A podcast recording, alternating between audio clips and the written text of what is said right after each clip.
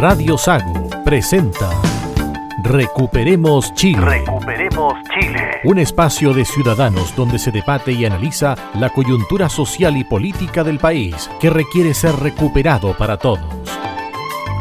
Desde ahora, escuche Recuperemos Chile.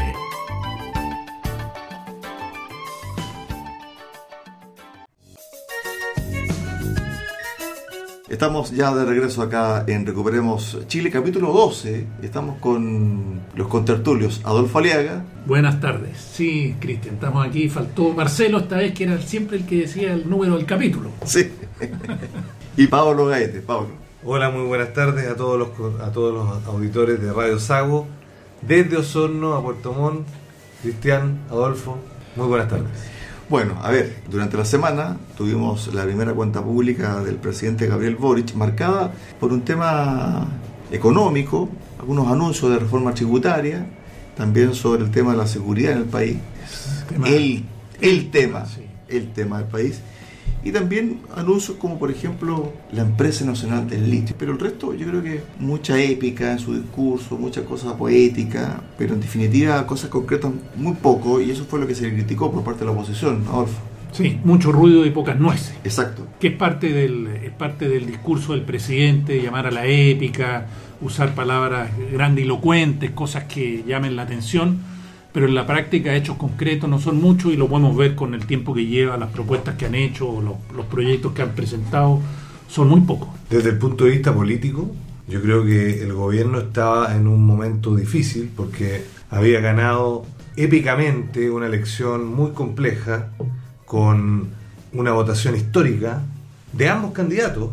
Por lo tanto, la, la del presidente fue realmente muy, muy notable. Pero rápidamente, eh, hay que considerar que vamos a cumplir en los próximos días tres meses de gobierno. Se fue desinflando y ha tenido muchas crisis, sobre todo desde el punto de vista de la seguridad, desde el punto de vista de que no hay o no se ven, por lo menos.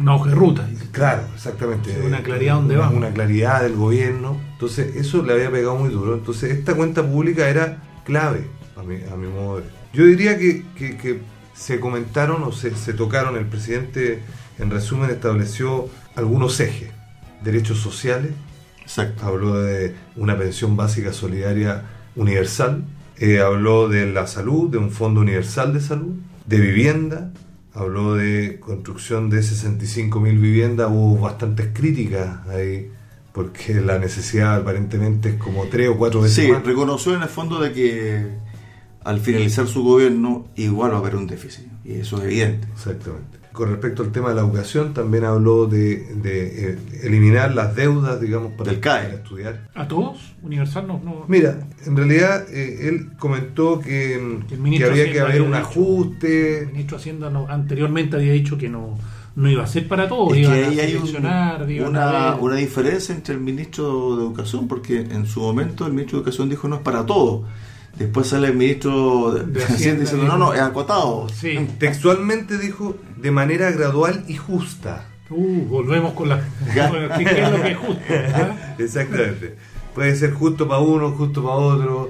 Eh, es justo. O sea, para los que han pagado y, están al día, yo creo que bien vale ahí una condonación, o los que están apremiados económicamente y no tienen trabajo. O los que han pagado, por ejemplo, invento, el 80%. Exacto. Bueno, la sociedad podrá decir en ese evento o 70%. Lo que pasa ahí en el CAE, disculpa Pablo, que le interrumpa, es que mucha gente pudo sacar su carrera profesional con el CAE.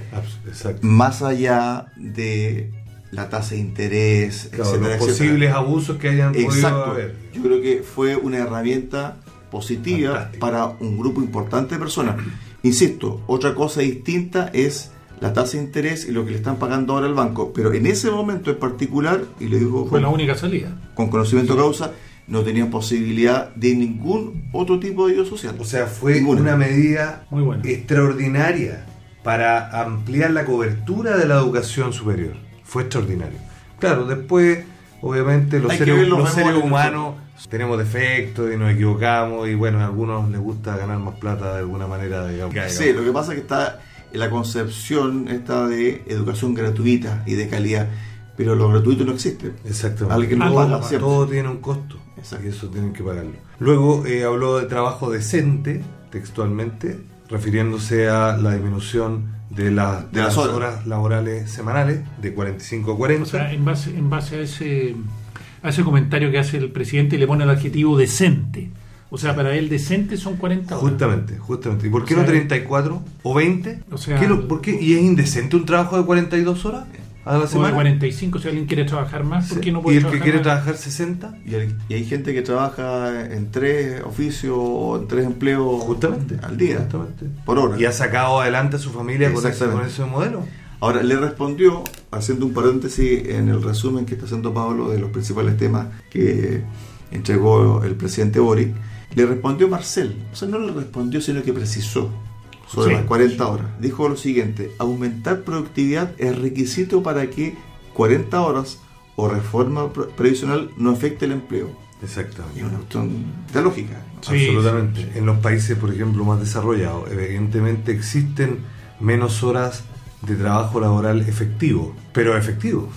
Claro, es el no, punto, no o solo sea, estar en el lugar de trabajo, Exactamente. que efectivamente se Claro, porque ahí em- empieza a aumentar la temperatura, digamos, del asiento. Eh, no es solamente eso, ¿cierto? es un mal del país. Que en el fondo uno puede lanzar eh, un- una broma con respecto a aquello, pero en definitiva la realidad dice que el país donde se más se trabaja, en Latinoamérica por lo menos, es Chile, pero la productividad no está acorde a la cantidad de horas que permanece esa persona en, en su trabajo. Sin embargo, los índices económicos de este país han sido extraordinariamente buenos los últimos 30 o 35 años. Claro. Entonces, no es que seamos tan ineficientes, yo creo que ha habido... No, pero se podría hacer lo mismo con menos Sí, horas. claro, pero además también yo creo que este tipo de, de iniciativas de 40 horas, claro, yo creo que hace bien desde el punto de vista para generar un descanso adecuado con la familia, etcétera. Pero nosotros somos un país que todavía tiene muchas falencias y carencias. Y además, Y Cristian, la única forma, disculpa, y cierro con esto, Adolfo, y la única forma de que pudiésemos llegar a esto de las 40 horas es que estemos en otro rango como país. Yo creo que todavía nos falta pasar un par de, de caminos, Peldaños. peldaños, para llegar a estas 40 horas. Y hay, ot- y hay otro aspecto importante también, que el- yo sé que el gobierno no es partidario, la flexibilidad laboral.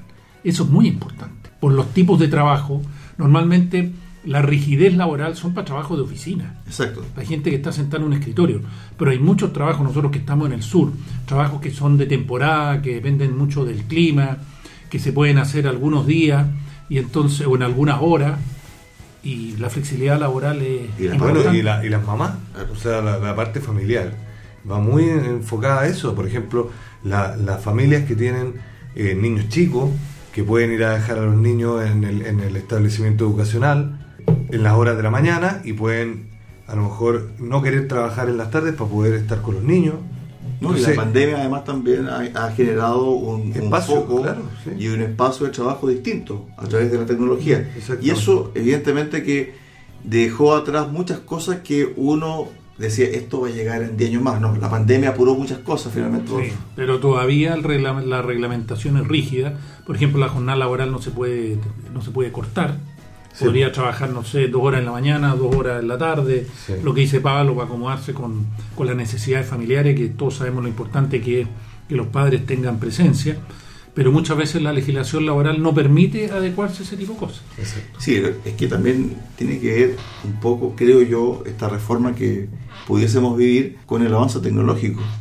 Porque la tecnología está tan fuerte entrando a los sistemas laborales que en definitiva muchos oficios que hay hoy o trabajos que hay hoy en 10 o 15 años más No, sí, no van a existir. Por ejemplo, mira, yo, yo el otro día llamé a un call center de una aerolínea, no voy a decir el nombre para no hacer la, la propaganda, pero me llamó la atención. ¿La buena propaganda o la mala propaganda? no, no, no, no, no. Yo, me llamó solamente la atención esto, que uno hace 10 años, yo tengo un amigo que tiene unos call centers, pero hace 10 años era impensado que un call center estuviera disgregado en distintos hogares. Al final, esta, esta niña que me contestó, Está en su estaba casa. en su casa Exacto. Y trabajando desde la casa y me, y me vio el tema del pasaje, etcétera, etcétera. Entonces, eso es fantástico. Claro, pero, pero- eso la legislación actual que tiene Chile No lo tiene, es- no lo contempla. no lo contempla, es muy rígida, entonces, bueno, yo creo que lo que tú dices es súper cierto. En la medida que la tecnología vaya avanzando, va necesariamente la legislación ir avanzando de la- a la par para flexibilizar este tipo de... Y cómo nos de adecuamos también a cierto tipo de ingresos, porque esto tiene que ver con ingresos económicos. Entonces, mucha gente va a trabajar un par de horas en la mañana en X empresa de manera remota, se descuelga, pasa el mediodía, trabaja nuevamente de manera remota para otra empresa y la tarde-noche, por un par de horas, para cerrar la jornada laboral, trabaja nuevamente de manera remota para otra empresa. Puede ser. O, o- o de manera física, también podría, También. podría eventualmente en alguna y- física, en otra remota, etcétera. Y, es- y esto si el, el cambio de, la, de bajar las horas laborales también va a traer consecuencias. Porque ¿qué pasó cuando bajaron de 48 a 45? Sí, Antes no. era 48. Sí, por supuesto. bajaron a 45. Hay muchos negocios que sencillamente dejaron de atender el sábado. Exacto. Sí. Porque si no significa contratar a una persona que medio tiempo, entonces ya volvemos a complicado, la complicación de trabajar medio tiempo. Optaron por qué? Por no trabajar el sábado. Y no se trata, ojo, que mu- yo he escuchado muchos comentarios, no, que la derecha y los empresarios van empiezan con la con el, eh, el tema del terror, digamos, la, la- el, El factor económico. claro, que, que- que va a quedar el despelote. Y no se trata de eso, se trata de la realidad. Hoy día Chile no, es, no está preparado, y fue lo que dijo el ministro de Hacienda, del gobierno de Gabriel Boric. Tiene que haber, tiene que ir acompañado previamente de la productividad. Bueno, esto de que estamos debatiendo sobre las 40 horas es a propósito de uno de los acápites que presentó el presidente Boric. Y esto también va unido y va de la mano con el tema de la reforma provisional, chuteada a más no poder Increíble. por, cual- por todos los gobiernos últimos del país. ¿eh? Impresionante. Nadie ha puesto en énfasis el proyecto diciendo, ¿sabe que este proyecto lo voy a sacar sí o sí? No, que nadie. es Que no nadie había ha puesto- consenso tampoco. No, pero nadie ha puesto en el foco a la gente. Si al final lo que pasa con la clase política en Chile es que no se pone el foco en la gente. ¿Qué es lo importante hoy día?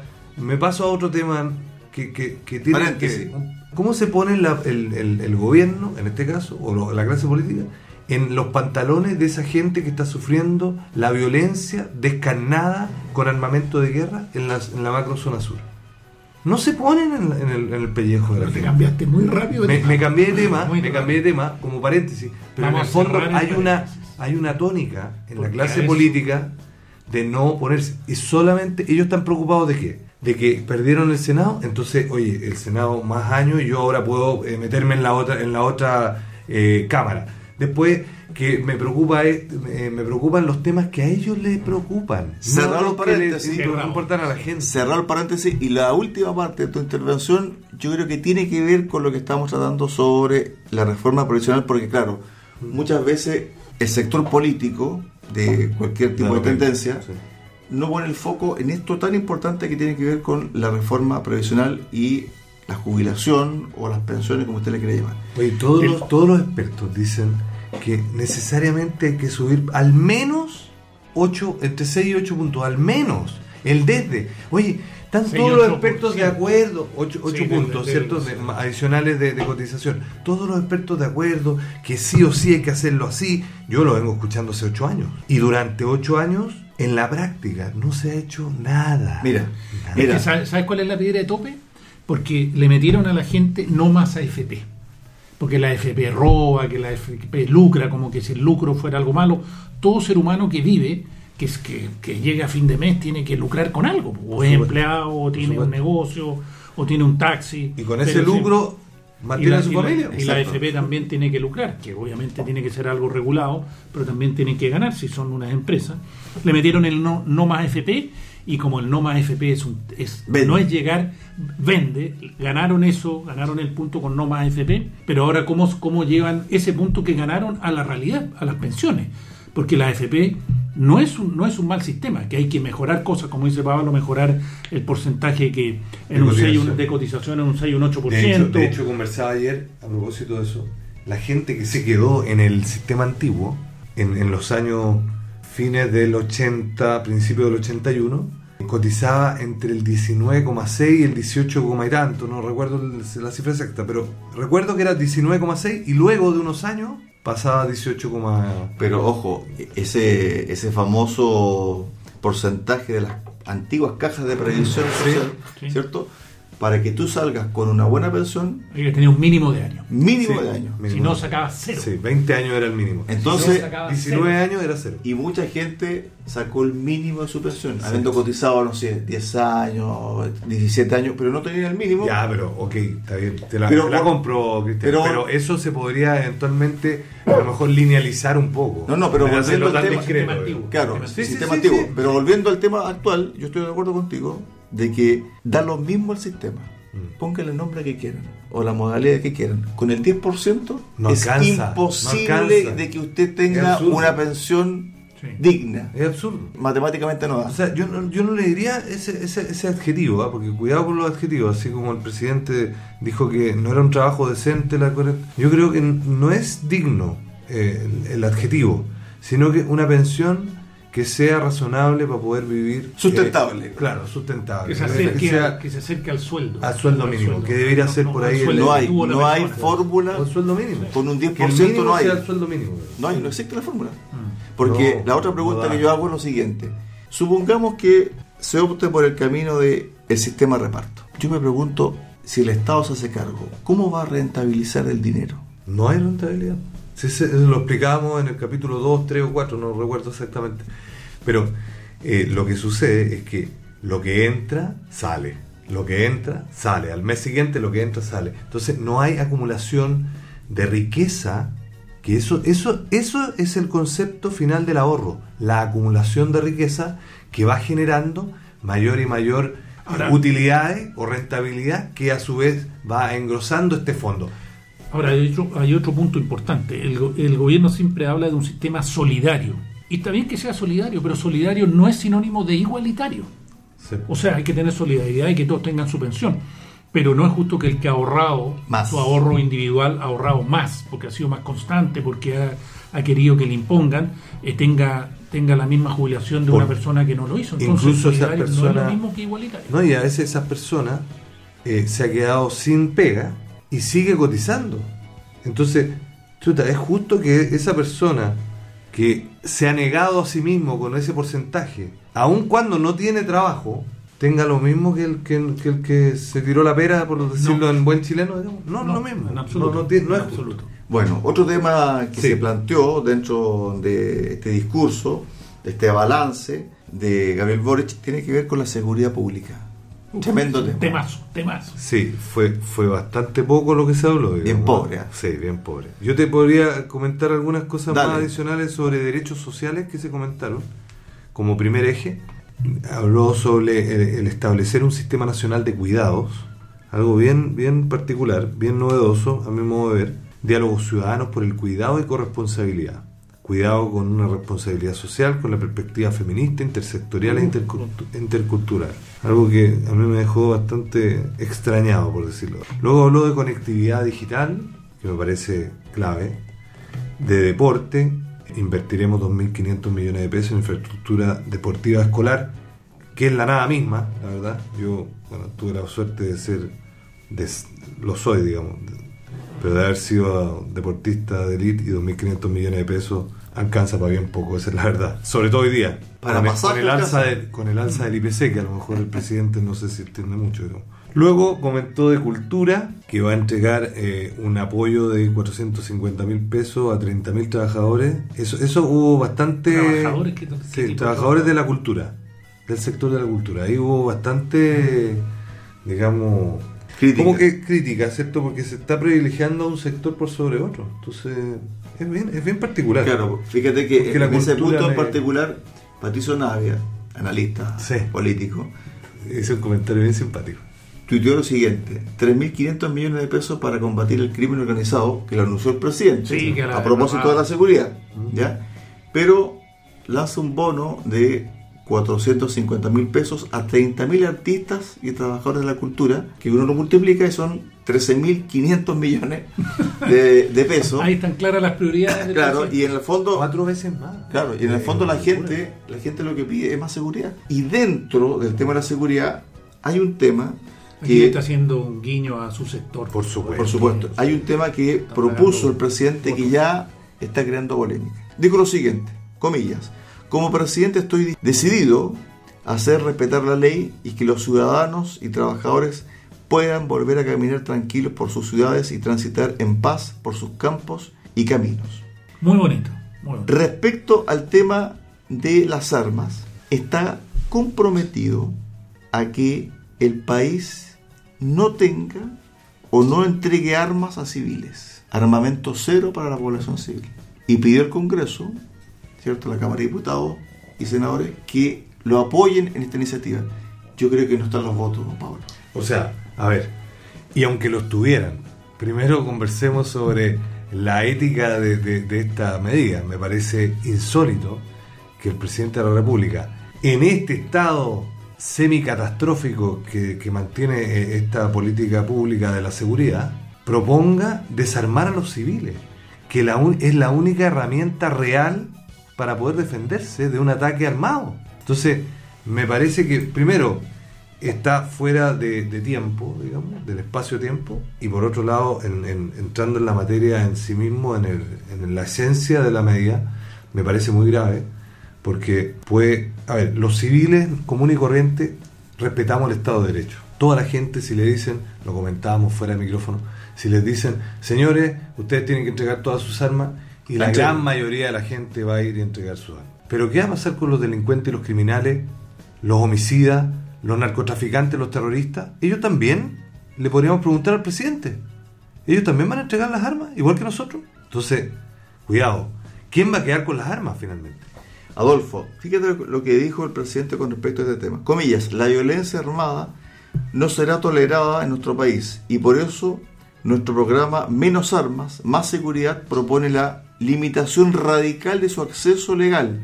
Solicito a este honorable Congreso todo el apoyo para aprobar una ley que nos permita avanzar hacia la prohibición total de tenencia de armas. Siempre pienso, ¿por qué el presidente y su sector llevan años tratando con, de esta medida? Siempre quieren que los civiles no tengan armas. ¿Cuál es, cuál es su tema con esto? ¿Por cuál es un, un objetivo?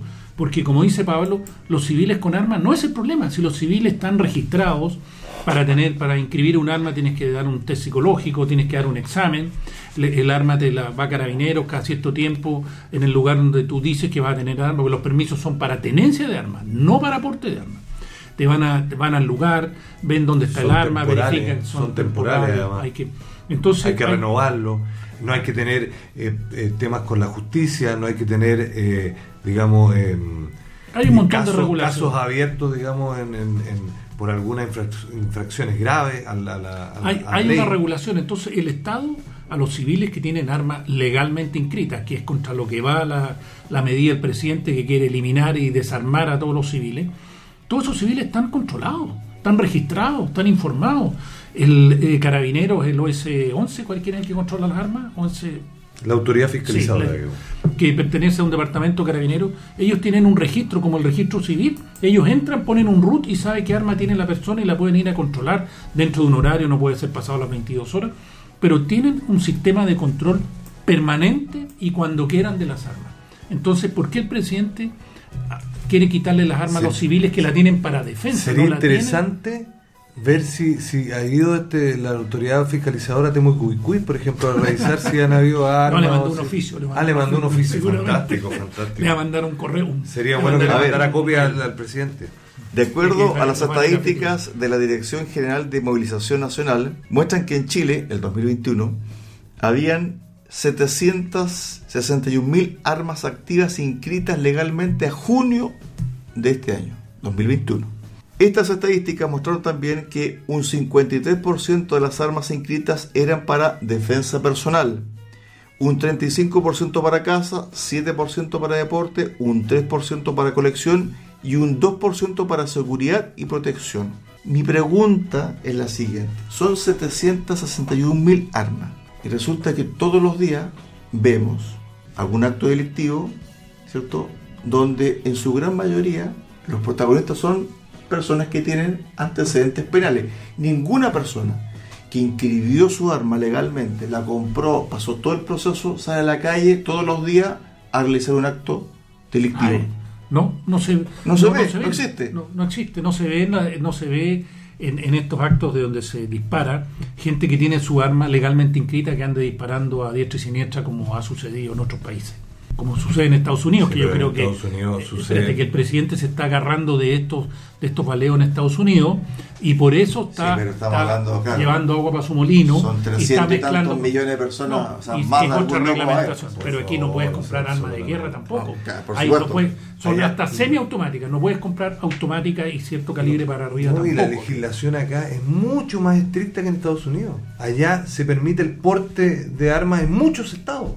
A propósito, quizás, quizás. a propósito de aquello, bueno, yo creo que el gran tema de Chile es la fiscalización. Porque si no, no se entiende que en algunos puntos del país, la macrozona sur, hay un grupo subversivo que tienen armas de guerra que no están en Chile, están prohibidas en Chile. Entonces, ¿cómo te explicas eso? Entonces, se opta, creo yo, por el camino más fácil, No, que pero- es regular y sacar a pero- todos. Pero esa No, es que- absurda. es que no porque, sirve, no. Claro, Yo sí, no puede entrar impuestos internos y va a entrar la autoridad fiscalizadora. No, pero es que se- se- lo que tú dices, Cristian, que se opta por el lado más fácil, que, que es controlarle las armas a los civiles que la tienen inscrita. Yo creo que todo el mundo sabe que el problema de los, de los baleos no está por ahí. Entonces yo no sé si el presidente eh, no tiene claro o piensa que la gente no va a hacer el, el cruce, pero ¿qué va a sacar con controlarle las armas a los civiles que la tienen inscrita? Si los problemas, insistimos, de la delincuencia, de los robos, de los asaltos, con armas no son, no son de los civiles que tienen las armas Pero legalmente supuesto, inscritas. o Entonces, sea, los ¿qué? narcotraficantes, los criminales tienen, le borran la, la serie a la- las armas. Claro.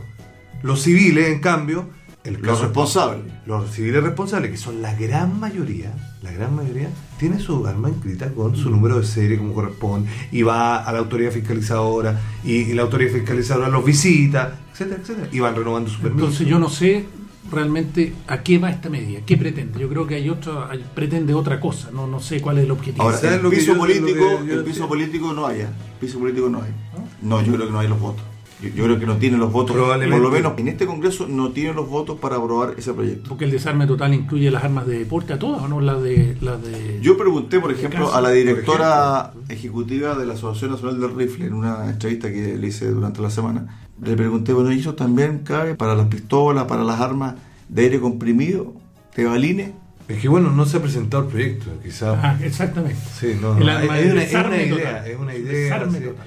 Mira, hay mucho de eso en este gobierno, ¿eh? perdón, pero eh, eh, tiene muy buenas intenciones. Mira, una de las cosas que a mí me ha llamado la atención de, este- de estos jóvenes, ¿cierto? Que hoy día, bueno, el presidente, el presidente y todo su, todo su equipo, es que son jóvenes idealistas con muchos sueños. Son gente, creo yo, con buenas intenciones, pero que en la práctica no, no hay manejo sobre cómo se debe gobernar un país. Y aquí la responsabilidad, a lo mejor no sobre la clase acomodada, pero sí sobre la clase eh, media, emergente, la clase, eh, digamos, que, que- menos más, humilde, ¿cierto?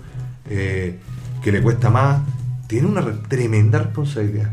Y hoy día me parece a mí que hay una especie como de, de eh, esto, esto de- de sobrevalorar los sueños por sobre la realidad que nos puede llevar a un mal, a un mal, A un mal de- a un una mal pesadilla. Sí, sueños una especie, eh, claro, transformar en pesadillas. Exactamente. Bueno, a propósito de aquello, para cerrar el primer eh, bloque, ya nos llegó el cierre del primer bloque de Recuperemos Chile, el presidente Boric reconoció la labor de ex gobiernos y ex presidentes, cosa que antes de asumir fue muy duro con, con las administraciones anteriores.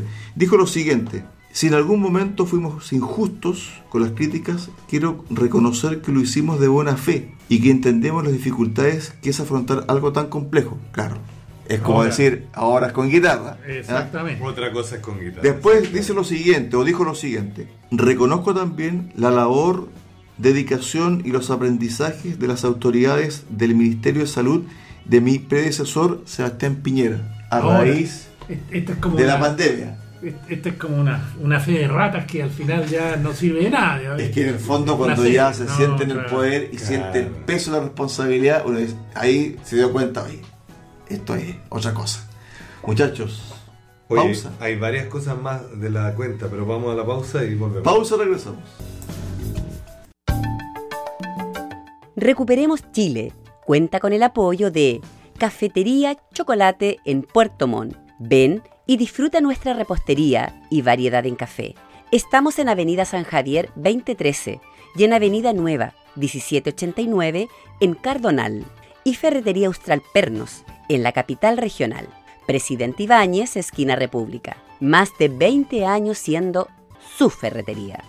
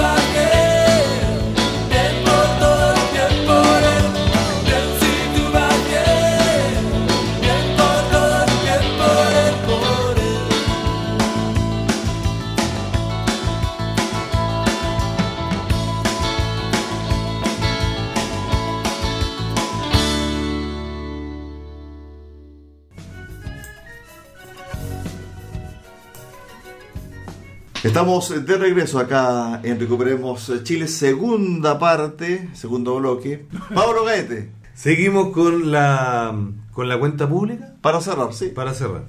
Con respecto al tema de seguridad, que me, parece, me parece importante, lo, lo estábamos discutiendo en el... ¿Tú crees que es importante la seguridad? en, el, bloque anterior. Sin seguridad, sin estabilidad y sin seguridad, no hay democracia. No, no, hay democracia y no hay Estado de Derecho es muy grave. O sea, para mí es, fundamental. Absolutamente, Y hoy día la fuerza de las la fuerza otorgada por, por, el, la, por la sociedad que es el soberano, la tiene el gobierno a través de su fuerza, la Fuerza Armada y de Orden. ¿Qué es lo que dijo el presidente? Presentaremos un proyecto de ley que crea el Ministerio de Seguridad Pública, Protección Civil y Convivencia Ciudadana. Bueno, hoy día existe. Eso es nuevamente lista de supermercado. Reformar carabineros es mejor, es mejorar la seguridad del país y es renovar una institución que cumple un rol fundamental en el Estado. La reforma es por la institución y no es en contra de ella. A mí me llama la atención, perdón, paréntesis, que eh, haya un empeño tan grande por reformar carabineros y no por reformar a los políticos o a la política. Encuentro insólito. Porque eso no tienen remedio. no, no, digo yo porque nosotros como sociedad deberíamos estar interesados en que la política se reforme y se y, y realmente Son ellos lo que decían. se, sí, o sea, se, se, desprostitu- se desprostituya, ¿ah? perdón, estoy como presidente antes de la, de la elección, porque al final los políticos están para buscar el bien común de la sociedad. Entonces es muy grave. Hemos avanzado en medidas concretas, continúo con lo que señala el presidente, como la redistribución de policías, para lo cual ya dimos un primer paso reforzado la, dota- la dotación de carabineros en 17 comunas de alta presencia de violencia, sumando Y- 750 policías en la calle. Sí, lo que pasa es que hay ¿Y de una, redistribución de lo que hay, sacaron Claro, lo que o estaba sea, en la oficina. les qué sé vistió yo. un santo para vestir otro. Vamos a Exacto, profundizar esta medida.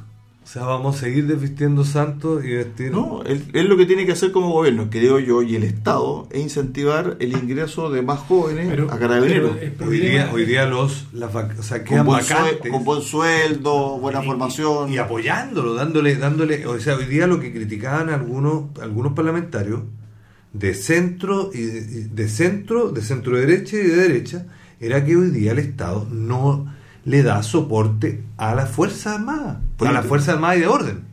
A ver, antes de entrar No en, le da ese, soporte político. en ese Lo- lo punto, decía dijo ayer el presidente, perdón, dijo el presidente el- en su cuenta, yo como presidente y como la voz de Chile exijo justicia para Segundo Catril Neculqueo, Francisca Sandoval Astudillo, Byron Castillo, ojo, es el camionero, Sí. no el Francisca. Sandoval es la que le dispararon en el barrio May. El detective Luis Morales y el sargento Francisco Benavides, en nombre de ellos y de todas las víctimas de la violencia, es que estamos trabajando para fortalecer la capacidad de prevención y control de las violencias textual en el país. Además anunció una mesa de reparación a víctimas de estallido con la senadora Campillay como coordinadora. Bueno, todas las personas que fueron supuestamente abusadas en el estallido Mira. van a tener una reparación. Pero hay un gran tema que lo dejó ahí a la pasadita Paulo que tiene que ver con el respaldo político a las instituciones de fuerza y de orden. Pasó un hecho que podría haber sido más grave, esto de que la Armada, según se dice, se negó en primera instancia a entregar a dos funcionarios que estarían involucrados en la muerte de una persona de ascendencia mapuche, fallecido en el estado de excepción año 2021, Sí, exactamente. por parte de la Armada.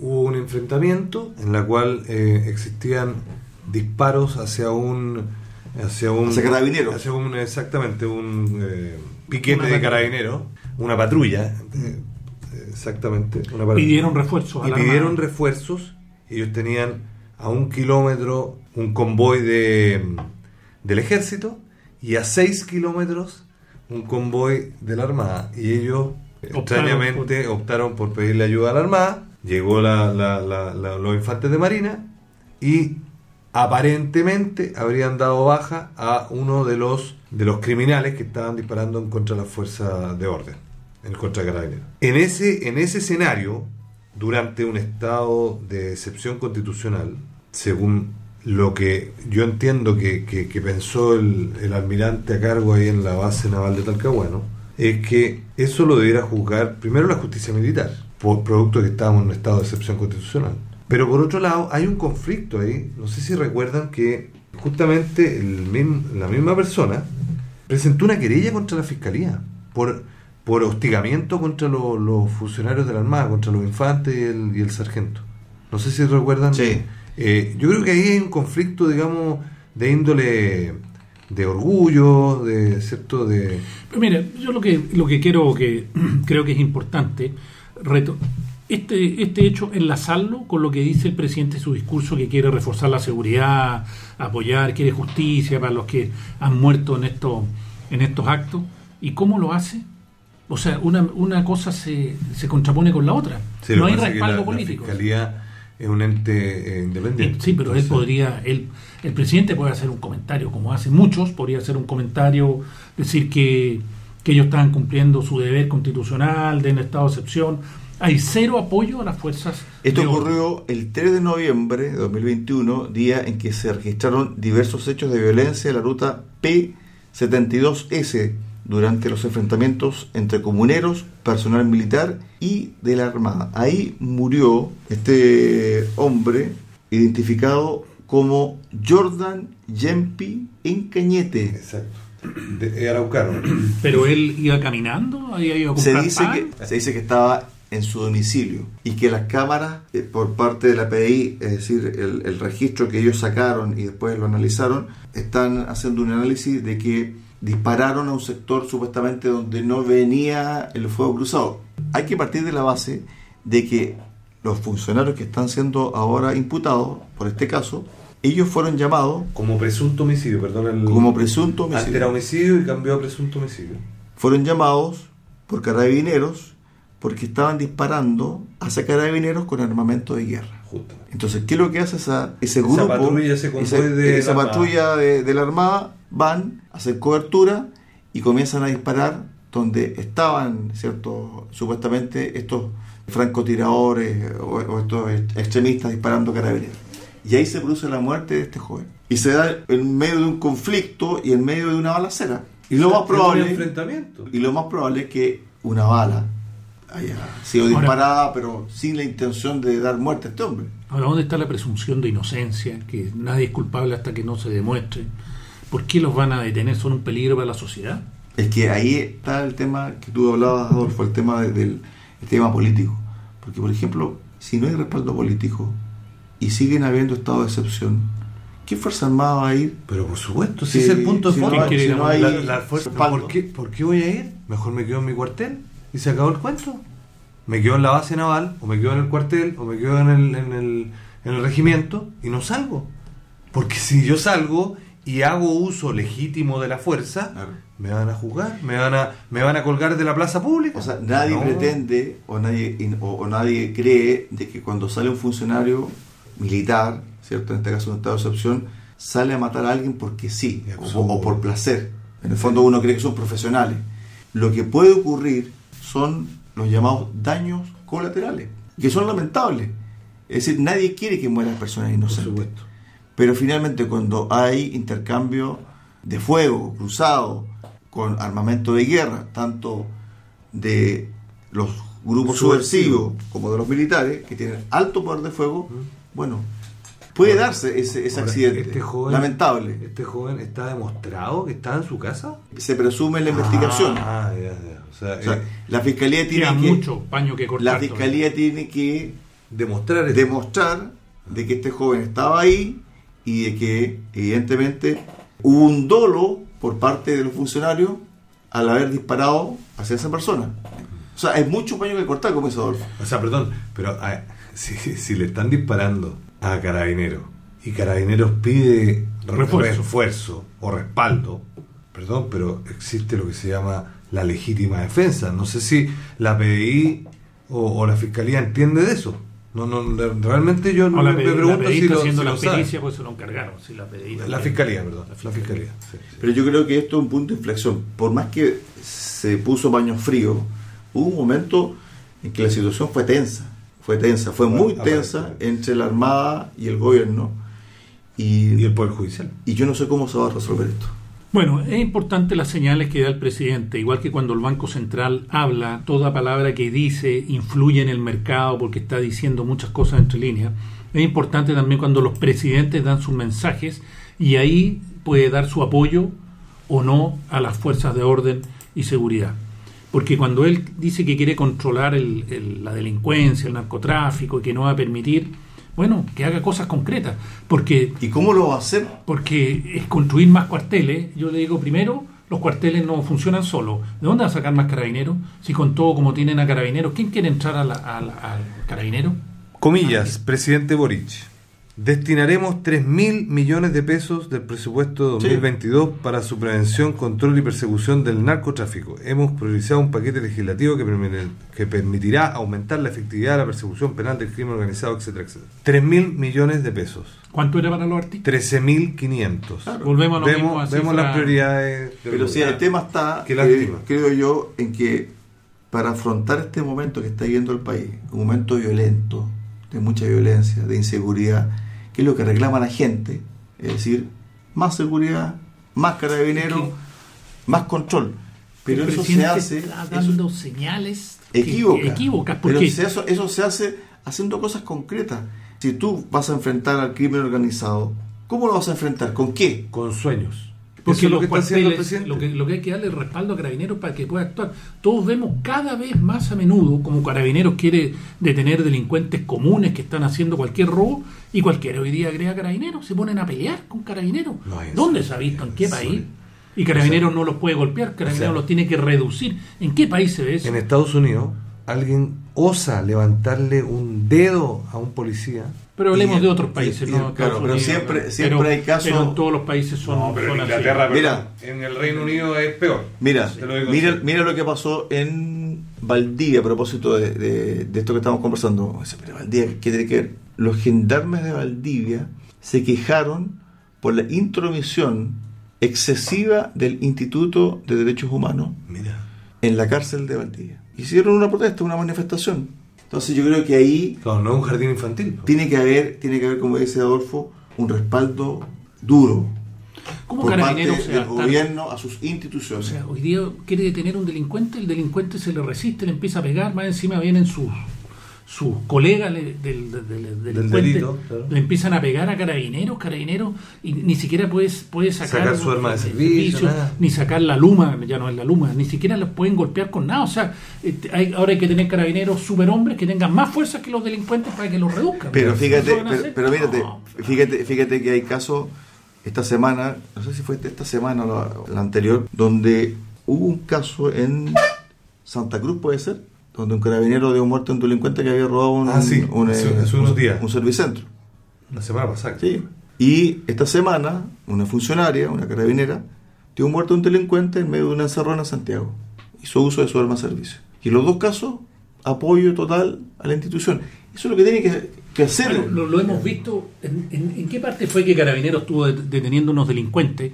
Y como eran uno a uno, y los delincuentes eran más, las- los civiles, el resto de las personas que estaban ayudaron, en Iquique, ayudaron. ayudaron. a la detención. ¿Dónde se ha visto eso? Por Lo que favor? pasa es que en el fondo la gente también está cansada. No, estamos de acuerdo, pero está contribuyendo a. Pero, Pero- Carabineros pero- hay que darle el respaldo para que ellos puedan reducir a los El problema es del. Ejecutivo. El Ejecutivo, que en este caso es el gobierno, del cual dependen todas estas insti- instituciones que ejecutan, por eso se llama Ejecutivo, no tiene respaldo. Entonces, una de las de los brazos, ¿cierto?, del, del Ejecutivo no tiene, no tiene fuerza, no tiene, no puede hacer nada. Entonces vienen los civiles, la gente común y corriente, a defender a la institución y no el Ejecutivo, que el gobierno, que debería ser en este caso, el que respalda a Carabineros y le diga, tiene todo el derecho a usar su arma de servicio. Ahora uno quiere, ahora, uno, ahora uno no quiere, uno no quiere con esto tener un estado policíaco, un estado cierto sería- de mano dura, sino que si- simplemente que las instituciones, como decía el presidente Ricardo Lago,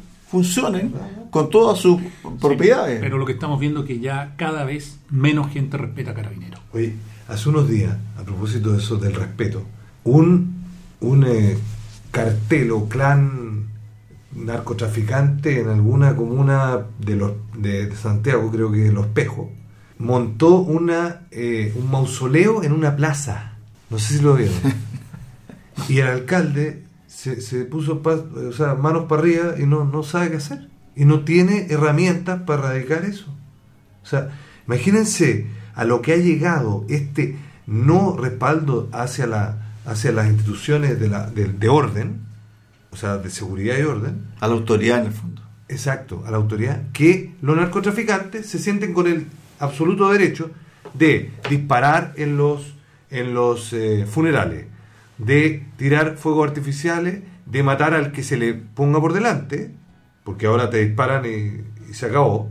Y ahora salen con la joyita de un mausoleo en una plaza de los espejos. No sé, es para la risa. Es realmente increíble. Entonces, el respaldo del Ejecutivo, del gobierno, a Carabinero en este caso, no es para hacer un Estado policial, es para hacer que se cumpla la ley y el orden. Pero eso es lo que eso es lo que no hace el gobierno. El gobierno eh, tira la- tira la- lo- sus esfuerzos por lados equivocados como desarmar los civiles. ¿Qué dijo el alcalde de Lumaco? Una zona donde sabemos que hay violencia. Dijo advierte que civiles estarían comprando armas para defenderse. ¿Por qué motivo? Dijo que la sensación es que no hay otra alternativa más que armarse. Bueno, eso es lo que está haciendo el gobierno. El gobierno tiene el privilegio de la fuerza y tiene fuerzas de orden y que y como no hace nada la gente ve que peligra su integridad física y sus bienes y al no haber actitud del gobierno, bueno. Ahora sabemos también, Adolfo, de que hay muchas personas que se están armando. Absolutamente. Lo ¿O dijo no? el alcalde Lumaco, sí. Sí, sí, absolutamente. Mucha gente. Muchísima. Más de la que uno cree.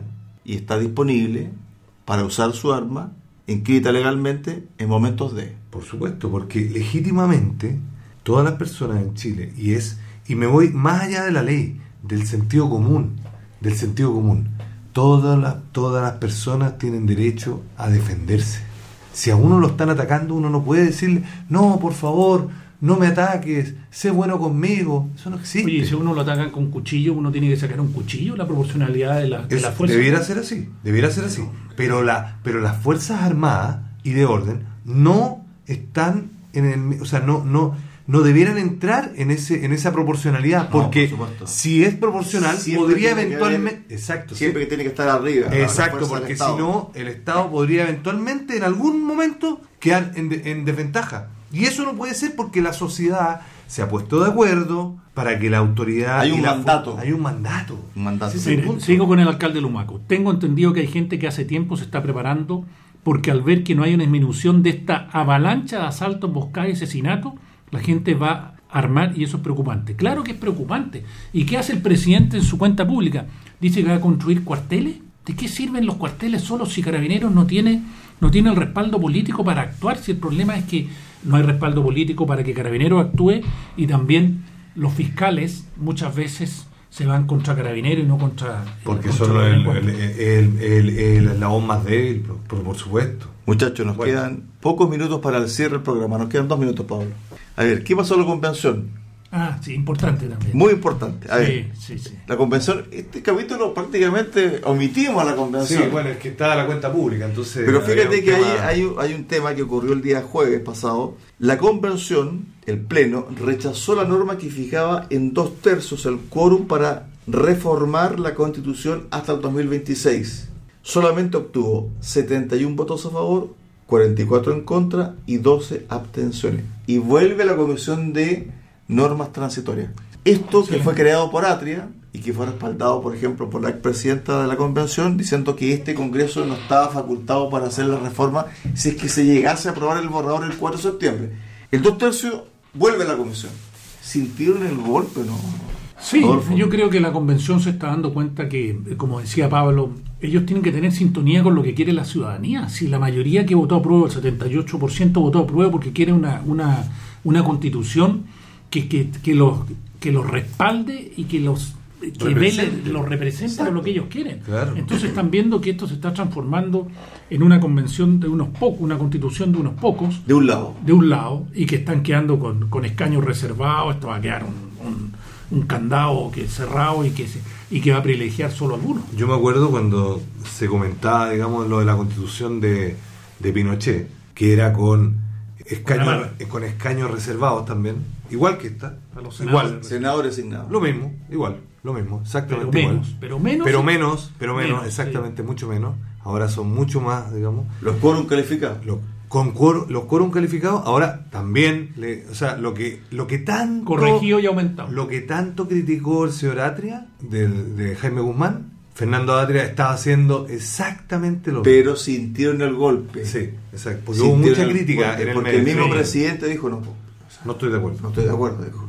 Y No eso es también da pie a que se refuerce la postura del rechazo que sigue encabezando las encuestas. Ahora, dicho sea de paso, existe un alto porcentaje en la encuesta 30% que no- sabe, no responde, no está decidido. Sí, quedan todavía tres meses. Sí, queda mucho tiempo. Puede pasar mucho todavía. Mucho. puede pasar Y ahora, con esto de las Y 40 queda- horas y la, y la lista de supermercados de, también en- Y queda un mes, ¿ah? un mes para conocer el borrador.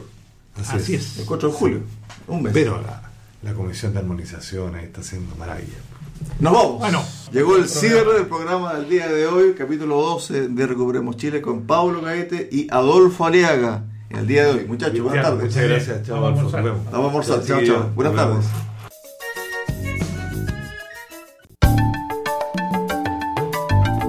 Radio Sago presentó Recuperemos Chile. Recuperemos Chile una hora de debate y análisis sobre el presente y futuro del país que los ciudadanos quieren recuperar. Recuperemos Chile. Vuelve el próximo domingo acá en Radio Sago.